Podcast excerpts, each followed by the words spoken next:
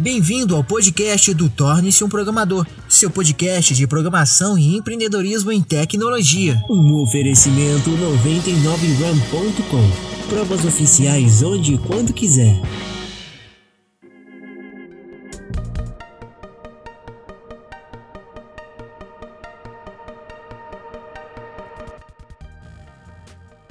acontecer. Você não espera que aconteça com você, você faz acontecer. Entendeu? Então, Sim. é esse que é os conceitos que você falou aí que, que realmente é extremamente interessante ressaltar aqui. Que é essa atenção diária. É, eu acho que quando, quando a gente está montando uma empresa, eu, eu quebrei duas empresas lá atrás, né? Por um pouco falta dessa atenção diária. Eu acho que às vezes as pessoas têm uma, têm uma, uma visão que ah, eu vou montar uma empresa, vou abrir um CNPJ e as coisas vão acontecer muito tranquilamente. A gente sabe que é muito, é, é muito difícil, principalmente nesse começo. Então, a, até a empresa ela, ela adquirir uma maturidade que você pode ficar um pouco mais tranquilo com ela, você tem que ter uma atenção diária nos mínimos detalhes. É como se fosse um, um bebezinho ali totalmente defeso. Você tem que estar tá todo dia entrando, falando com o cliente, vendo o que, que você pode melhorar, demanda muito tempo, te, te consome muito. Olha só, Daniel, como a nossa mente é muito negativa e gera curiosidade para a negatividade, então eu vou ter que fazer essa pergunta porque eu acredito que muita gente vai ficar curioso com isso. Quando você quebrou, quanto que você ficou devendo as duas vezes? Puxa, ó, a primeira vez que a gente quebrou, é, a gente ficou em dívida ativa, mesmo que o pessoal podia cobrar e tudo mais tinha uns 150, 150 e poucos. Não chegava, não chegava a 150 e uns quebrados. Uhum. Aí tivemos que vender carro, pagar e tudo mais, honrar, né? Pra gente poder continuar. E assim, é, é que eu tenho isso comigo de, de tá sempre muito positivo em relação às coisas, mas assim, você sente, claro, você, pô, você com uma dívida enorme, mas em momento nenhum eu pensei assim, ah, não, então, ah, isso, isso não é para mim, eu vou vou voltar pro tradicional, eu vou agora vou buscar um emprego e tudo mais. Não. Quebrou ali e vou, tá, vamos resolver, vamos, vamos, vamos ajustar, vamos aprender com o que a gente errou e vamos para a próxima.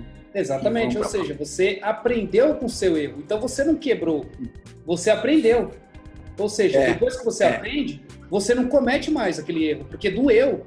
Entendeu? Então, quando você for cometer um erro daquele tipo, você pensa duas vezes, pensa três vezes. Ou seja, um negócio tradicional, é, que você está criando do zero, que você está fazendo algo, é, você precisa prestar muito bem atenção no que você está fazendo, porque um deslize seu pode ocasionar em uma quebra grande do sistema inteiro, ou seja, de todas as pessoas que estão com você. Agora, se você simplesmente é, trabalha em um modelo que você tem como testar e se der errado o prejuízo é menos, você também tem como ganhar essa experiência.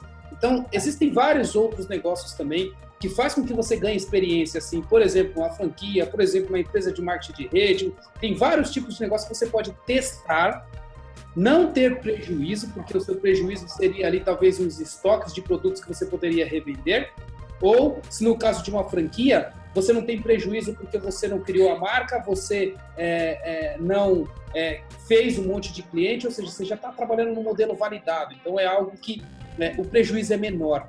Agora, quando você monta um negócio tradicional, você precisa pensar em consolidar a sua marca no mercado, fazer com que a sua marca fique boa, ou seja, você vai, naquele primeiro momento, como o Daniel falou, vender produtos a custo, a um custo muito baixo, para você conseguir ganhar o mercado.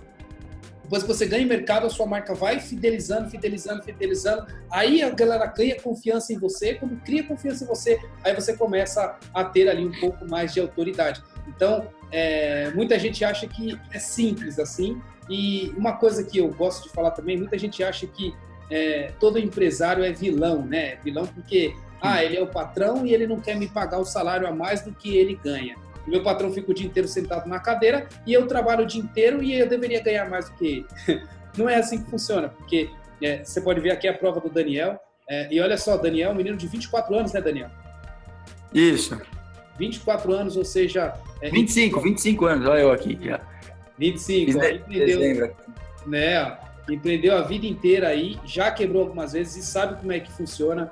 É, eu tenho 34 anos, trabalhei muito tempo no mercado corporativo e sei que o mercado corporativo é limitado. Porém, eu sempre tive o pensamento de se eu quero e eu posso e eu tenho energia para ter dois braços, uma cabeça inteligente onde eu posso estudar e conseguir algo melhor, então eu vou atrás disso também. Ou seja, eu quero trabalhar sem limites, eu quero trabalhar ganhando realmente o que eu mereço, não simplesmente sentar a bunda numa cadeira e ficar esperando o salário cair no meu bolso. Então, é, é, pessoas que querem mudar e transformar o mundo são é, normalmente viram empreendedoras no futuro.